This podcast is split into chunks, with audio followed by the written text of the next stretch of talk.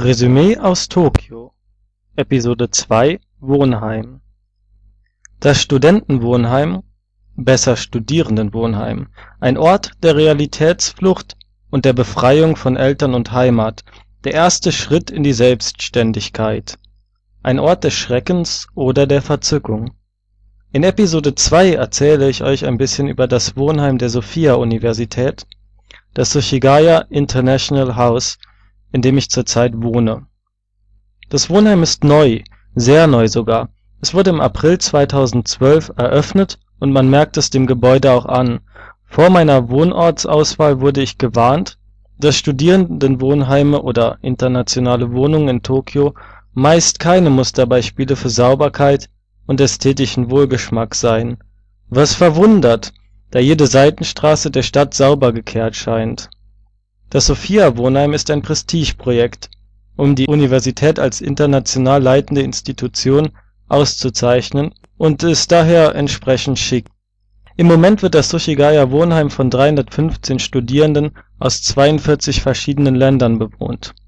Darunter sind die Deutschen dieses Jahr mit 34 Studierenden auf Platz 3, nach den Chinesen mit 39 und den Japanern mit ca. 100 Studierenden Grund für die hohe Zahl der Deutschen ist anscheinend das deutsch-japanische Austauschprogramm, an dem ich auch teilnehme und das eine Unterbringung in einer anderen Unterkunft nicht vorsieht.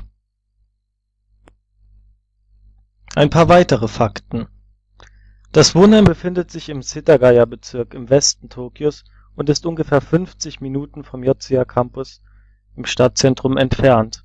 Nebenbei gesagt besteht Tokio aus 23 Bezirken und Setagaya ist ungefähr so groß wie Manhattan, um sich die Größe und die Ausmaße dieser Stadt vorstellen zu können. Also 20 Minuten dauert es zu Fuß bis zum nächsten Bahnhof Seijogakuenmai, wobei auch Busse zum, bis zum Bahnhof verfügbar sind, denen die Fahrt ungefähr zwei bis drei Minuten dauert. Wer Geld sparen und ein bisschen in Form bleiben will, verzichtet aber vom Bahnhof dauert es dann mit der Odakyu-Linie 20 Minuten bis nach Shinjuku und von da aus mit der Chuo-Linie noch einmal 5 Minuten bis zum Campus in Yotsuya. Es bleibt also keinem erspart, den überfüllten Morgenzug zu ertragen, indem man notfalls von den berüchtigten Bahnbeamten reingedrückt wird, wenn gar nichts mehr hilft. Zur Wohnanlage. Das Haus besteht aus dem Eingangsbereich, in dem die meiste Zeit einer der Hausleiter sowie eine Person vom Wachpersonal bereitsteht die Einzelzimmer sind auf vier Gebäude verteilt. Es wird nach Geschlechtern getrennt und oberhalb der dritten Etage beginnt die Domäne der holden Weiblichkeit, zu der es zwar keine physische Barriere gibt, eine psychologische Barriere zwischen den Etagen mögen wir aber errichten, heißt es in Witz und Ernst bei der Einführung. Ironischerweise ist das Motto des Wohnheims Men and Women for Others with Others, äh, zusammen aber getrennt da schütteln sich die Japaner mit den Katholiken die Hände. Die Sophia-Universität ist nebenbei bemerkt eine katholische Universität. Für Paare und Familien gibt es aber praktischerweise eigene Apartments im Wohnheimkomplex. Die Einzelzimmer bemessen 15 Quadratmeter und das ist mehr als ausreichend. Das elegant minimalistische Design des Innenraums sorgt für viel Platz zum Verstauen. Unter dem Bett, über dem Bett, neben dem Bett Neben dem Schreibtisch und am Eingang befinden sich Regale. An der Wand hängt eine Klimaanlage, die als Heizung im Winter, als Rettung vor der Sommerhitze und als Lufterfrischer dient.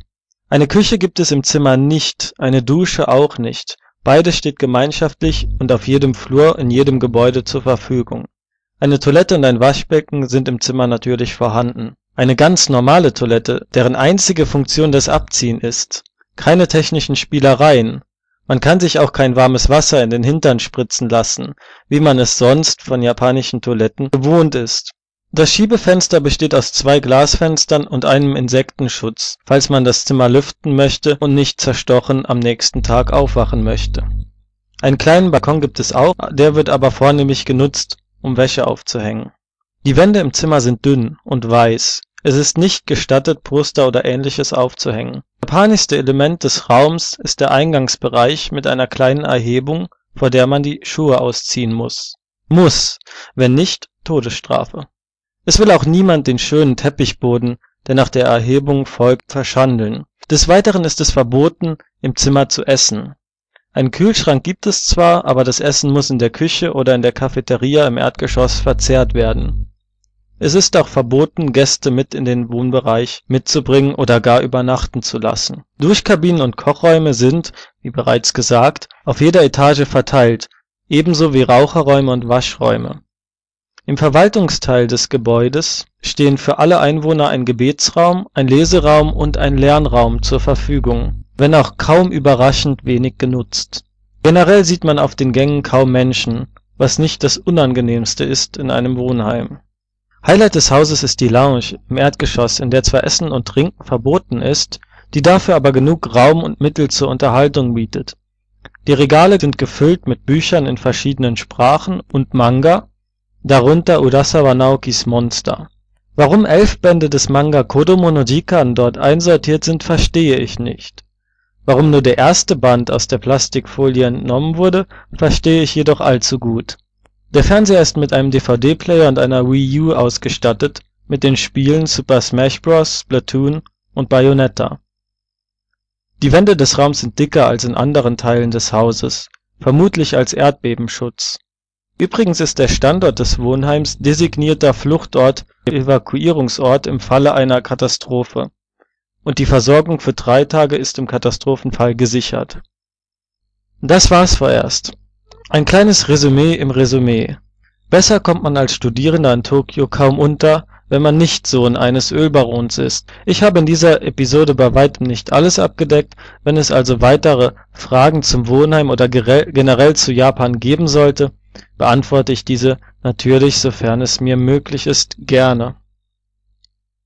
Nachtrag Vor ungefähr einem Jahr hat ein Betrunkener an die Tür eines Mädchens geklopft und deswegen soll jetzt hier eine Wand hochgezogen werden und ein neues Sicherheitssystem installiert werden, das es nicht ermöglicht, physisch nicht ermöglicht, die jeweiligen Teile des Gebäudes, die dem anderen Geschlecht zugeschrieben sind, zu betreten. Das finden natürlich alle Moppelkotze und äh, eine Petition hat schon begonnen.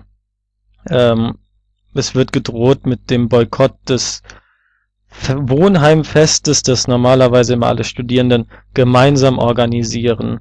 Was daraus wird, man weiß es nicht, man weiß es nicht. Episode 2 Wohnheim